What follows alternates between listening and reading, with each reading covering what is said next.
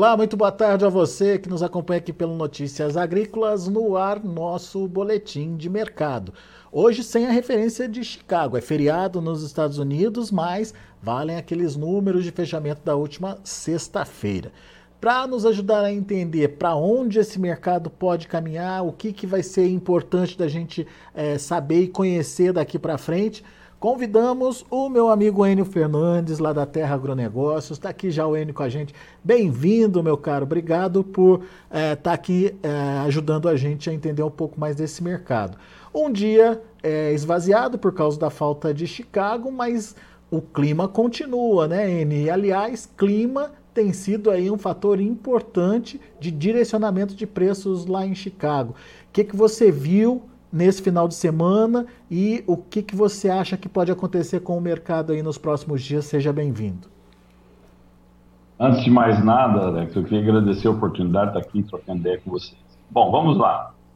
Qual que é o grande problema que nós estamos vivendo agora, né? E às vezes estão cobrando muito dos meteorologistas, tanto aqui como lá fora. A gente tem uma, uma rede network, né? Estão cobrando muito dos meteorologistas. Por quê? Quando você tem um momento de transição que nós estamos tendo, né, passando do Laninha para o El Ninho, você tem projeções é, de chuvas que não estão se concretizando. Você olha os mapas de chuvas, essas chuvas são apontadas, elas parecem ser volumosas, mas quando passa o período da chuva, você vê sim, em algumas regiões, muitas chuvas, 30, 40, 20 milímetros, e muito perto, você vê dois, três, cinco meninos. Vou dar um exemplo que aconteceu em Iowa é, nesses, nessas últimas 72 horas. Choveu em Iowa. Choveu em todo o estado de Iowa? Não. Choveu em todo o estado de Illinois? Não. Então você vê em algumas regiões 40 milímetros de chuva no mesmo estado, e depois você vê no outro pedaço do estado 2 milímetros de chuva, e você tem região que não choveu nada. E o maior problema é que essa incerteza de chuvas Hoje nós estamos em Iowa, Illinois, Indiana, Ohio, uh, Michigan, Wisconsin, North Dakota, South Dakota. Nessas regiões, North Dakota e South Dakota, estão projetadas chuvas. Michigan estão projetadas chuvas. Wisconsin estão projetadas chuvas. Ohio estão projetadas chuvas. Agora, os volumes projetados para Iowa e Illinois são os dois principais estados norte-americanos de produção não estão, elas não estão se concretizando e, e, nos próximos dias, o que não choveu, não vai chover. A próxima temporada de chuva para essas regiões são no dia 26 do, do, desse mês, né? Isso traz muita insegurança. Os fãs que estavam muito vendidos estavam, estavam, estavam expostos a risco, estão recomprando suas posições, por isso a gente viu essas altas tão fortes em Chicago nos últimos dias. Muito bem, antes de seguir aqui, Enio, deixa eu só fazer um alerta para o pessoal que está acompanhando a gente, que tem um chat aberto aqui para você interagir com a gente no Notícias Agrícolas, fazer a sua pergunta, tirar a sua dúvida. Aproveite o Enio aqui com a gente, faça aí os seus questionamentos, ok? E você que está acompanhando a gente no YouTube, não se esquece, faz a inscrição lá no canal Notícias Agrícolas, Uh, deixe o seu like e acione o sininho para ser notificado, ser avisado sempre uh, que tiver um especialista conversando aqui com a gente. Bom, vamos lá, Enio. Então, a gente tem aí uma situação muito focada no clima lá dos Estados Unidos. Uh, diante dessa perspectiva, como você bem colocou, é, clima irregular. Não é que não chove, não tem falta de chuva, mas não dá para dizer que está tendo chuva é, boa na quantidade certa, na hora certa nos Estados Unidos. Isso, de alguma forma, já tira o potencial produtivo da safra americana ou ainda é cedo para falar nisso, Enio? Nós temos culturas diferentes e momentos diferentes. E eu quero deixar claro, nós estamos sim com um déficit de água no solo nos Estados Unidos. Se você pegar a área plantada de soja nos Estados Unidos, 55% dela tem algum déficit hídrico, mais severo, menos severo, não está no ideal. No milho, 57%, no trigo, 49%. Aonde eu quero chegar? Nós temos déficit hídrico e essas chuvas não estão caindo. Por isso o mercado está nervoso. Indo direto para a sua resposta, uh, vamos falar primeiro do milho. Quem nos acompanha na nossa mídia social, em outros canais, até aqui que a gente conversa bastante, há muito tempo nós estamos falando que essa produtividade de 181,5 bushels por acre no milho, ela é extremamente otimista. Para lá de otimista, é recorde dos recordes. E o clima tem mostrado para nós que não é um ano para ser tão otimista assim. Segundo ponto, Alex. Ah, o, o, milho, o potencial de recuperação do milho depois do estresse, ele é bem menor do que da soja. E o milho define a sua produtividade, o teto produtivo seu, de 30 dias. Quando ele está com 30 dias, ele já definiu parte desse teto produtivo. Na minha visão, o milho já perdeu parte do potencial produtivo, sim. Na soja, é é a mesma história com alguns ajustes. A soja tem um potencial de recuperação muito forte. A produtividade da soja projetada pelo USDA, que é o órgão do governo americano, o Ministério da Agricultura dos Estados Unidos, é uma, ela é otimista, ela é uma boa produtividade? É, mas ela é extremamente otimista? Não. O americano pode colher 52 bushels por acre. Parece que vai colher? Não. Agora, o quanto reduziu, a gente precisa voltar a chover com abrangência para ver. Essas chuvinhas que dois, cinco minutos, ao invés de ajudar a cultura da, da, da soja e do milho, ela prejudica. Por quê? Você vai uh, em Illinois, 90 Fahrenheit, você vai em Iowa, 90, 92 Fahrenheit. No Texas, o Texas estava com um problema de muita chuva. Agora nós estamos com um período projetado mais seco temperatura acima de 100 Fahrenheit. Então, a evapotranspiração nos Estados Unidos é muito maior do que no Brasil. Vou te explicar por quê. É, bem cedo da manhã você já tem sol a pino. E esse, e essa, e essa, esse sol ele se prolonga até mais tarde. É incidência de luz e alta temperatura. Eu estou evaporando água do solo, estou fazendo evapotranspiração. E isso impacta bastante as culturas, principalmente milho. E perdemos algum, algum potencial produtivo? Sim. O quanto? Nós precisamos voltar a chover com abrangência e volume para a gente poder avaliar. Oi, Enio, e no caso do milho também, mas da soja tem um agravante esse ano, né?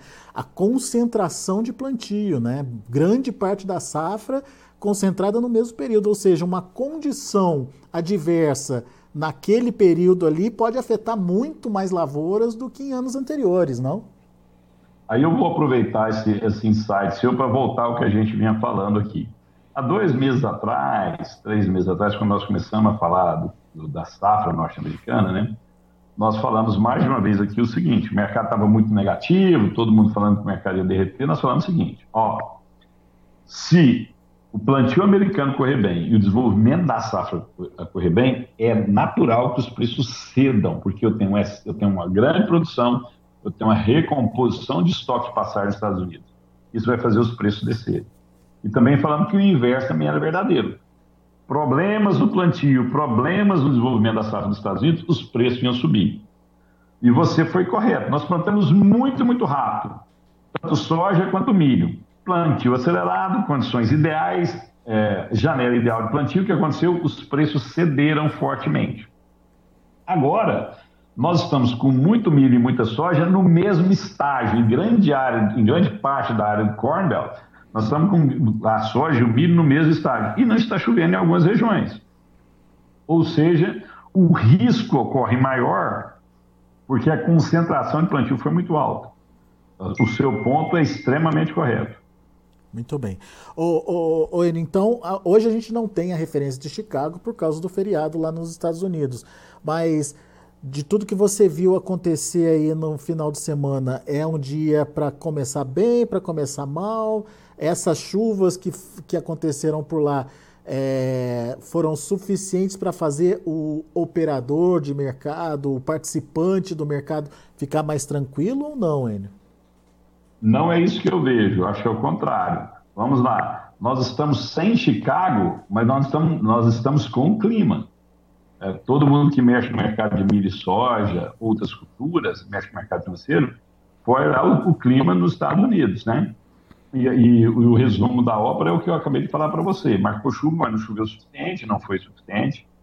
A gente tem que lembrar que Chicago já subiu muito, é natural em algum momento eu coloque lucro no bolso, os preços não vão subir a dia eterno, os operadores vão pôr esse lucro no bolso, mas, pelo que nós estamos vendo que aconteceu esse final de semana, e as projeções climáticas para frente, já saiu os mapas de chuvas de hoje, né? já, eles já saíram, a tendência amanhã é a gente ter mais algumas altas de Chicago. Estou falando alta de 40, 50 pontos, mas a chamada de alta para soja, chamada de alta para milho, chamada de alta para farelo.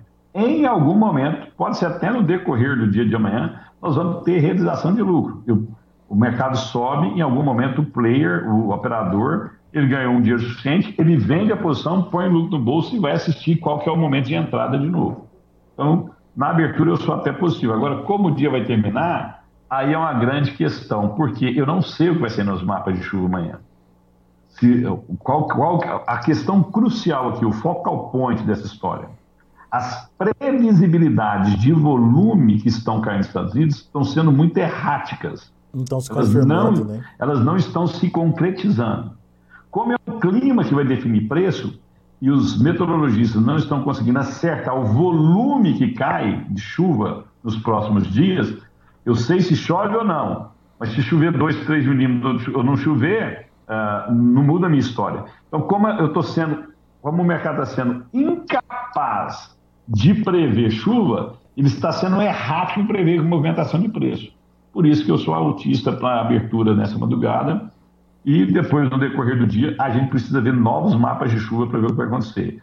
Uma coisa interessante é que o modelo americano e o modelo europeu estão convergindo agora, eles estão parecidos. Eles estão parecidos se vai chover ou não, eles estão parecidos se vai chover ou não, mas também estão errando no volume. Então, nos próximos dias, parece que não chove e as próximas chuvas nessa região mais importante dos Estados Unidos, no coração do Corn Belt, é próximo do dia 26, sábado agora, dia 25, dia 26, que vem, e parece que deve ter outras oportunidades de chuvas. De novo, precisa cair a chuva. É, e você estava me dizendo que essa falta de chuva está pegando regiões importantes, principalmente ali Iowa e, e, Illinois, né, que são as duas grandes regiões produtoras lá dos Estados Unidos. Essa irregularidade está bastante presente, né, Enio? É, vamos lá. Eu estou com pouca chuva agora, né? North Dakota, South Dakota, Wisconsin, Iowa, Illinois, Indiana, Ohio, Michigan. Essas regiões estão com poucas chuvas. Quando eu olho as projeções climáticas, vai chover nessa região. Aonde deve, aonde deve chover menos, ou onde a gente tem chance dessa chuva não cair ou cair com volumes baixos. Não é total ausência de chuva no estado, mas é em volumes baixos. Indiana, ou desculpa, uh, Iowa, Illinois e no Texas. Aonde as temperaturas estão mais altas? Texas, Iowa e Illinois. Essas regiões estão com temperaturas mais altas. Estou falando que não vai chover em Illinois? Não. Estou falando que não vai chover em Iowa? Não. Parece que, os, que os, o que os mapas estão mostrando é que não chove em todo o estado de Iowa, não chove em todo o estado de Illinois mais uma semana. E nós estamos acumulando períodos sem chuva. Muito bem. Olha aqui, o Valdenor Miller, parabéns pela programação, é, principalmente para nós ligados ao agronegócio, são informações precisas, idôneas, norteando o produtor rural nas suas tomadas de decisões. Obrigado, Valdenor, pela sua participação. Lembrando que você pode participar com a gente, mandando também a sua pergunta, interagindo aqui com a gente, trocando ideia, enfim, aproveitando a presença de Enio Fernandes aqui com a gente. Ah, não se esqueça, obviamente, de se inscrever no canal, dar seu like e acionar o sininho para receber é, informação de quando a gente estiver entrando ao vivo aqui pelo site, você também ser informado pelo YouTube. Obrigado, pessoal do YouTube, pela interação. Vamos então entender agora no Brasil, Enio. A gente tem é, esse cenário é, todo uh, de clima influenciando as lavouras americanas. Direta ou indiretamente, essa situação afeta o Brasil também? Afeta. E vamos começar pelo mais simples, né? No caso do milho, uh, nós, estamos, nós já estamos colhendo no Mato Grosso, já estamos colhendo no Parque Goiás, ou seja, nós estamos no início da colheita de uma safra de 96, talvez até 100 milhões de toneladas. É muito milho. Outro problema do milho é que a gente, a gente colheu 155 milhões de toneladas de soja, nós começamos a colher no final de dezembro no Mato Grosso e colhemos até maio em algumas regiões do Brasil, no Mapitobá até maio. E eu tenho inúmeros armazéns, todos vazios, esperando esse, essa soja ter chegado, correto? Qual que é o problema do milho? Eu colho 100 milhões de toneladas em 60 dias, 70 dias no máximo. E nem todo armazém vai receber milho. Então, eu tenho uma oferta concentrada num período concentrado. A comercialização de milho sempre vai ser mais desafiadora que da soja. Por quê? Porque eu só sei se eu vou ter uma fantástica safra de milho no Brasil, que é a segunda safra, né? 77% do nosso milho é em segunda safra. Em abril. Se chover em abril, grande parte do Brasil pode colher 100, 120, 130 sacos de milho por hectare. Se não chove em abril, eu posso colher 70, 60, 80 sacos de milho por hectare. A, a variabilidade é muito alta. Só que quando o jogo é jogado, as origens sabem a produtividade dela e o demandador também sabe. Então a comercialização do milho sempre vai ser mais desafiadora. E nesse momento o mercado está favorável ao demandador. Dólar caindo, muita oferta de milho. Essas oportunidades que o mercado possa dar ou já está dando, é momento de você fazer seu hedge. Você pode fazer seu hedge na B3, você pode fazer seu hedge no mercado físico mesmo, ou você pode fazer seu hedge em Chicago. Lembrando que em Chicago você não está travando nem, nem prêmio no milho e nem em dólar. Mas você está protegendo Chicago, que é 80% da cotação. Então é bom refletir sobre isso. No caso da soja, a gente tem uma demanda muito forte de soja, tanto é que nós estamos exportando volumes extremamente robustos. É factível, é plausível que a gente exporte 95, 96 milhões de toneladas de soja. Eu vou exportar 95 milhões de toneladas de soja, 96, e qual é a nossa capacidade de esmagamento da indústria local? 50, 52, 53? Quando eu faço essa conta, eu tenho um excedente. E esse excedente de soja é, vai pesar em algum momento no mercado. É pouco provável que falte soja para o final do ano. De novo, as oportunidades do mercado têm que ser capturadas. Altas fortes do dólar, altas fortes em Chicago, altas fortes nos preços da soja, são momentos de venda, de você proteger a soja que você tem na mão. Ô Enio, essa, esse carregamento aí de soja para o segundo semestre pode de alguma é, forma é, desestimular uma disputa por essa soja, ou seja, as indústrias que precisam comprar, comprando da mão para a boca para evitar inflacionar preço, para evitar pagar prêmio mais alto, enfim, podemos ter um mercado menos disputado nesse segundo semestre, na sua opinião? Mercado interno, principalmente? Inteligente sua pergunta e a resposta é sim. Tanto é que nossos prêmios agora são historicamente baixos, né? Mas historicamente baixo. E nós já estamos também contaminando o prêmio para o ano que vem. Esse prêmio para o ano que vem vai ser mais ou menos contaminado conforme for a safra dos Estados Unidos. De novo, vou voltar lá atrás que a gente falou. Problemas no desenvolvimento da safra dos Estados Unidos, eu acelero, o, o demandador da soja, ele vai acelerar aquisições. E as origens vão diminuindo aquisições, porque ela tem insegurança da oferta. O produtor americano, essas altas, ele começou a vender. Se essa seca persistir, ele naturalmente tira o pé da venda. Aí eu não tenho venda lá. O produtor brasileiro aqui, enxergando possibilidade de alta, também diminui venda. E eu preciso tirar essa soja da mão do produtor. Uhum. Aí os prêmios tendem a melhorar. Entretanto, o inverso também é verdadeiro.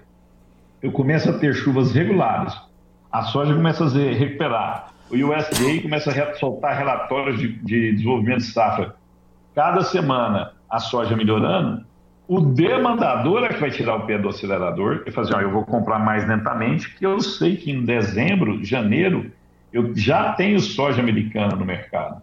E em fevereiro eu tenho soja brasileira no mercado. Por que, que eu vou antecipar minha compra? Qual o motivo?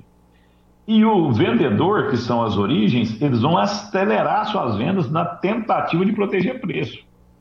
Por isso, essas duas semanas são extremamente importantes. Agora é o momento mais importante do mercado. Agora o produtor brasileiro precisa, é, com muita atenção, acompanhar o mercado. Essas duas semanas é crucial para a estratégia dele do ano que vem. Ele ficar parado só assistindo pode ser um erro. Ele tem que escrever, planejar o que ele vai fazer e conforme o mercado de clima for se movimentando, ir agir. Boa, Enio, bela dica essa. Vale tanto para quem está com a soja na mão quanto para quem é, vai plantar soja nova, Enio? Essa estratégia? Para a soja nova, a estratégia, essa estratégia é muito mais necessária. Vou te explicar por quê. Nós estamos com 60% da soja colhida. Ah, os produtores estão reclamando muito do preço agora. Mas é difícil você achar um produtor que não vendeu nada. se 50%, 60% da soja já foi comercializada, né? Desculpa, falei colhida, mas é comercializada. Quando eu faço os preços médios, eles ainda vão ser bons. Se você teve uma boa produtividade, eles ainda vão ser positivos. Quando eu olho para o ano que vem, não. Quando eu olho esses prêmios de 60, 70 abaixo, é difícil um produtor encontrar um break-even na sua atividade. Quando eu falo break-even, eu estou com todos os custos: depreciação, hora máquina, valor da terra, o custo do arrendamento. Então a gente tem tudo isso na o prolabore dele, ninguém vai trabalhar de graça, ninguém trabalha de graça. Então, aí ele precisa de boas produtividades para poder empatar o uma margem pequena. O sinal de alerta, a luz está bem amarela para o ano que vem, indo para vermelho o mercado de clima está dando uma oportunidade. Então, você, a gente, o produtor tem que estar muito atento. Essas duas semanas serão cruciais para a soja e milho no próximo ano e para essa temporada também. Boa, Enio. Bom, perguntas, Enio. O Cássio Ribeiro de Paula, boa tarde a todos. A pergunta é a seguinte: como estão as margens de esmagamento da soja na China? considerando os preços atuais de importação pelo país asiático. É, é, eu imagino que ele quer saber se as margens estão estimulando ou não compras, né, Enio? Boa pergunta, boa pergunta. E eu vou aproveitar essa pergunta para fazer algumas desmistificações aqui. Primeiro, vou começar de trás para frente. As margens no Brasil de esmagamento estão fantásticas, muito boas. Só que eu tenho um limite, eu vou esmagar 55, 50, 53 milhões de toneladas. Eu não posso esmagar mais quando tem espaço. Quando eu olho lá fora, né, essa ausência da Argentina no farelo e no óleo, eu abro várias oportunidades. Os biocombustíveis melhorando, petróleo hoje operando em alta, né? Mas o custo maior não é se a, a gente fala muito margem de esmagamento, lógico, isso pesa, porque a indústria vai esmagar mais ou esmagar menos. Mas o principal problema de qualquer indústria é a ociosidade. Se eu tenho extrema ociosidade, ociosidade meu custo fica muito alto. Vou te dar um exemplo. Às vezes, você vai plantar uma cultura, milho segunda safra, isso acontece bastante. As minhas projeções de margem líquida são pequenas. Eu não tenho margem na cultura do milho segunda safra. Mas, quando eu olho que esse milho segunda safra ele me ajuda a diluir meu custo fixo, ele ajuda a pagar minha, minha folha de pagamento, ele, ele, ajuda a pagar a depreciação da minha máquina, ele ajuda, ele me gera caixa que me, que tira a minha necessidade de captar dinheiro no mercado.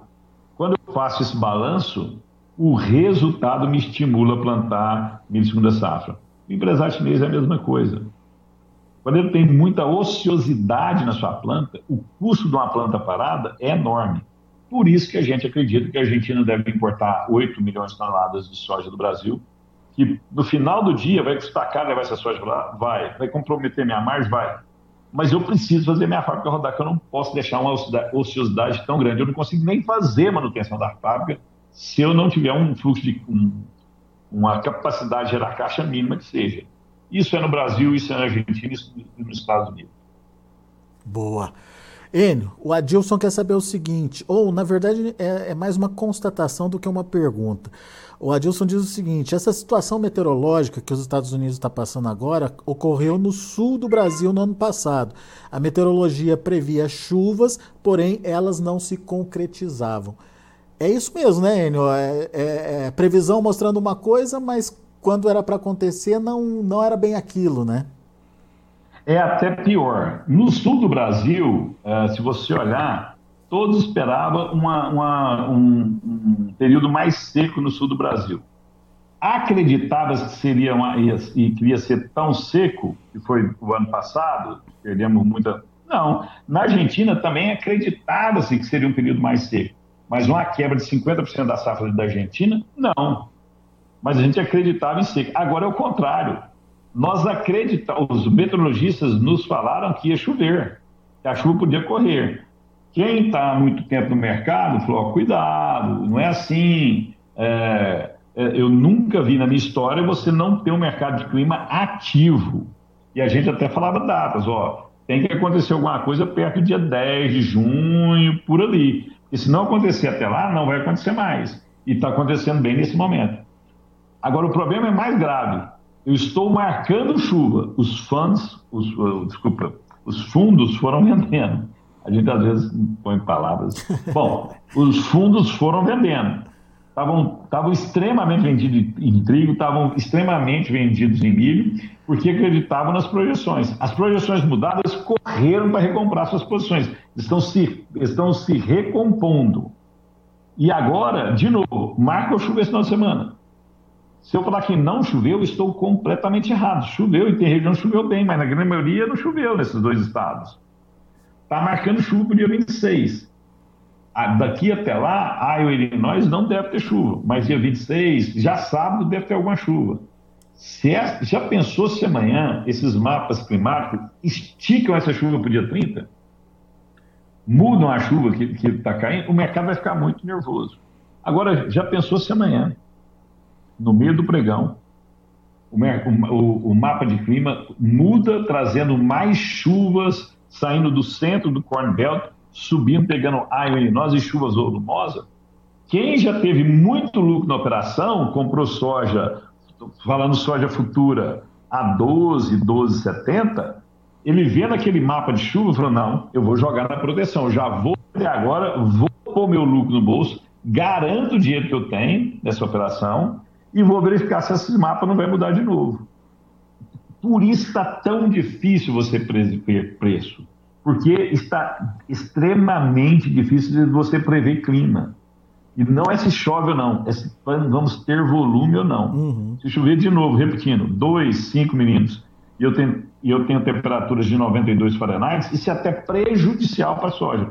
Está muito seco, ela fecha os estômagos, diminui o seu metabolismo, para tentar sobreviver. Eu recebo uma chuva de 2, 3 milímetros, eu abro o estômago, vou, eu começo de novo a acelerar meu metabolismo e vem 7, 10 dias de sol, temperaturas de 90 Fahrenheit, 100 Fahrenheit, eu perco muita água.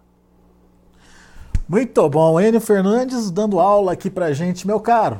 Muito bom conversar contigo. Pessoal do YouTube, obrigado pela participação, obrigado pelas perguntas aqui.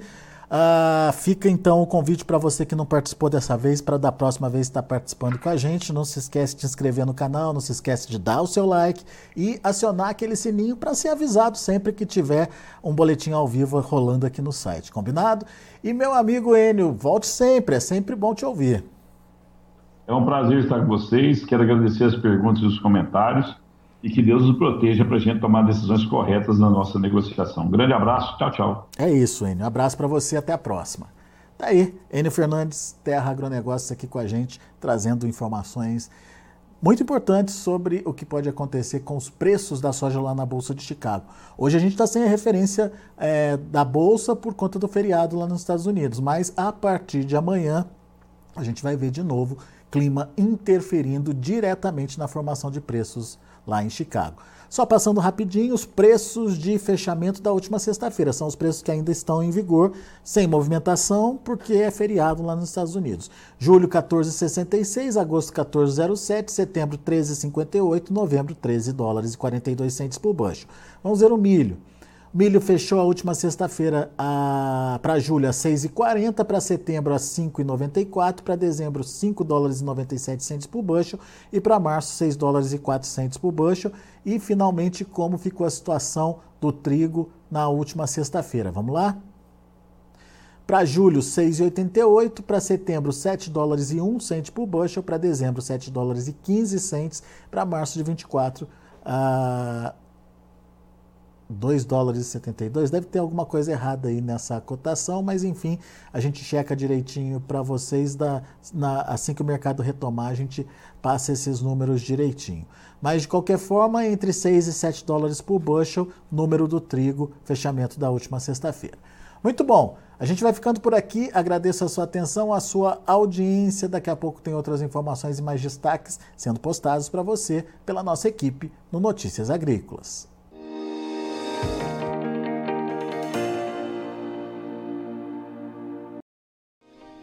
Se inscreva em nossas mídias sociais. No Facebook, Notícias Agrícolas. No Instagram, arroba Notícias Agrícolas. E em nosso Twitter, arroba Norteagri.